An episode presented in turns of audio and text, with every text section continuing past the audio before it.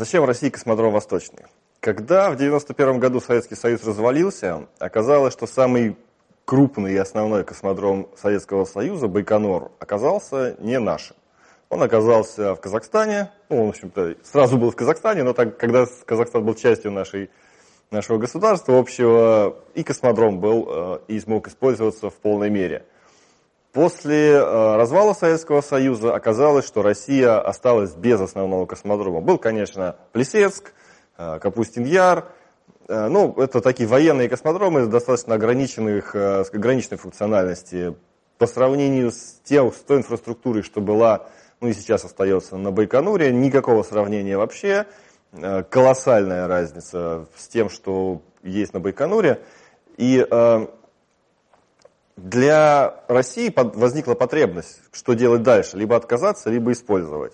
В 90-е смогли договориться с, с Казахстаном, Россия с Казахстаном, на условиях аренды космодрома. Э, арендная плата, если не ошибаюсь, 100 миллионов долларов ежегодно выплачивается Казахстану. Э, это постоянная плата до 2050 года по соглашению.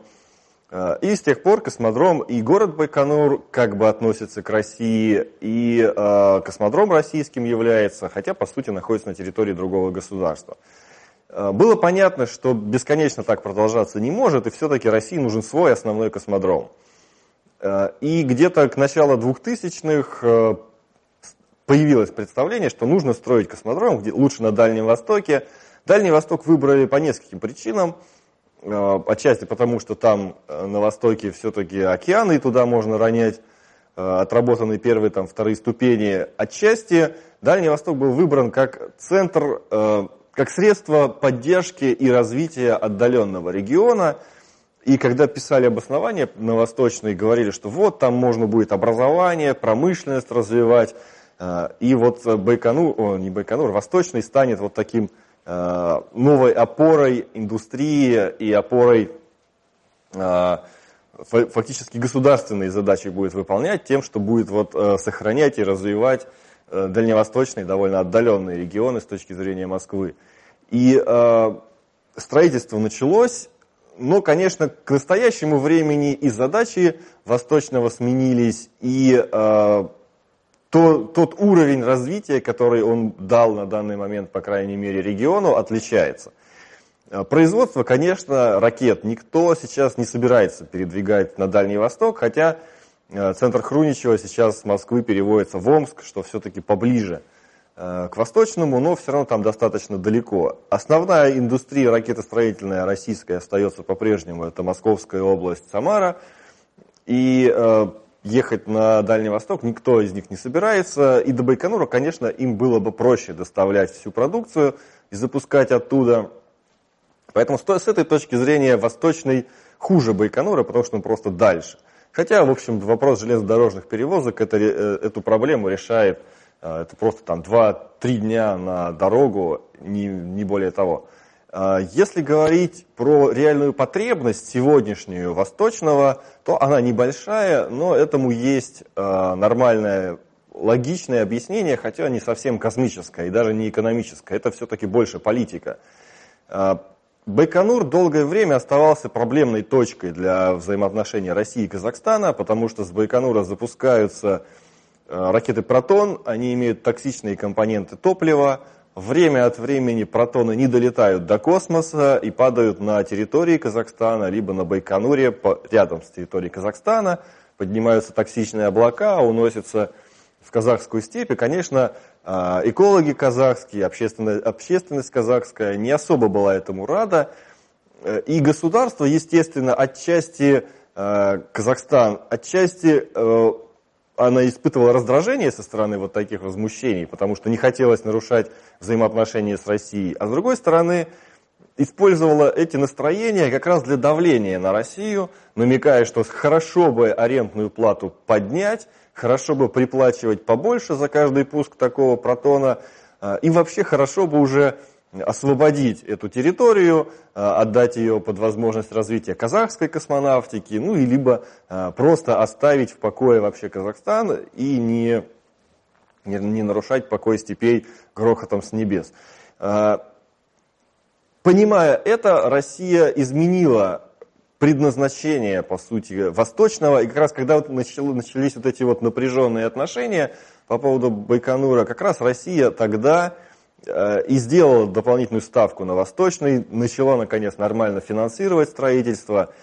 И Восточный э, воспринимался и рассматривался не столько как альтернатива Байконуру, как скорее как демонстрация э, возможности России достигать космоса без Байконура. И, по сути, задача Восточного на сегодняшний момент показать, что э, России потерять Байконур не больно. То есть давить на Байконур можно только тогда, когда, э, потеряв его, Россия потеряет какие-то серьезные возможности в бизнесе, в достижении космоса, в выполнении государственных, военных, в том числе, задач космических. И тогда Байконур действительно является болевым местом. Возможность строительства Восточного показала и продемонстрировала прежде всего всему миру, э, не будем конкретизировать страны, показала э, независимость, подчеркнула независимость России в космосе и возможность дальнейшей э, полноценной космической деятельности без Байконура. Ну, конечно, на самом деле сейчас Восточный не является заменой Байконура, там всего одна пусковая площадка для ракеты «Союз», Два, а, даже пилотируемую ракету «Союз» оттуда пока нельзя запустить. Для нее надо строить либо дополнительную инфраструктуру, либо дополнительный стартовый стол. Тяжелые ракеты, когда сейчас замену Протона разработали ракету «Ангара», а, по задачам выполнимым она примерно сравнима, но по стоимости больше, поэтому она не пользуется пока спросом и по-прежнему летает «Протон». А, ну, она уже керосиновая, что считается экологически чистым топливом и не представляет такой угрозы там, с точки зрения э, токсичности, как протон. Ее планируют, ее стартовый стол только планируют пока строить на Восточном. В ближайшие пять лет, наверное, будет эта стройка. И когда, когда достроится э, пусковая площадка для Ангары, вот тогда можно действительно говорить, что практически все задачи, ну, кроме пилотируемых, Э, при помощи Восточного России сможет обеспечить в космосе.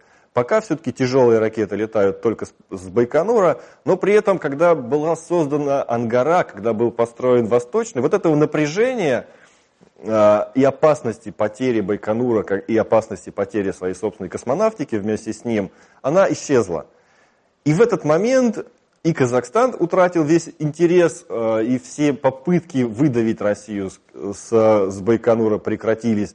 Начался совместный проект Байтерек, казахский космонавт летал в космос, э, и получилось, что сейчас, когда уже никто не хочет Россию выдавливать с Байконура, Восточный как бы и не нужен, потому что зачем, если мы все это, все задачи можем выполнять с Байконура, и Восточный сам по себе, э, не являясь таким политическим, грубо говоря, э, бронепоездом на запасном пути, по сути не выполняет никакой практической функции, и даже если с него выпуска, запускаются ракеты, по большей части это делается не потому, что мы не можем их больше запустить ниоткуда. Это просто средство поддержки бо, э, космодрома Восточного в работоспособном состоянии, э, подготовки кадров для работы на Восточном.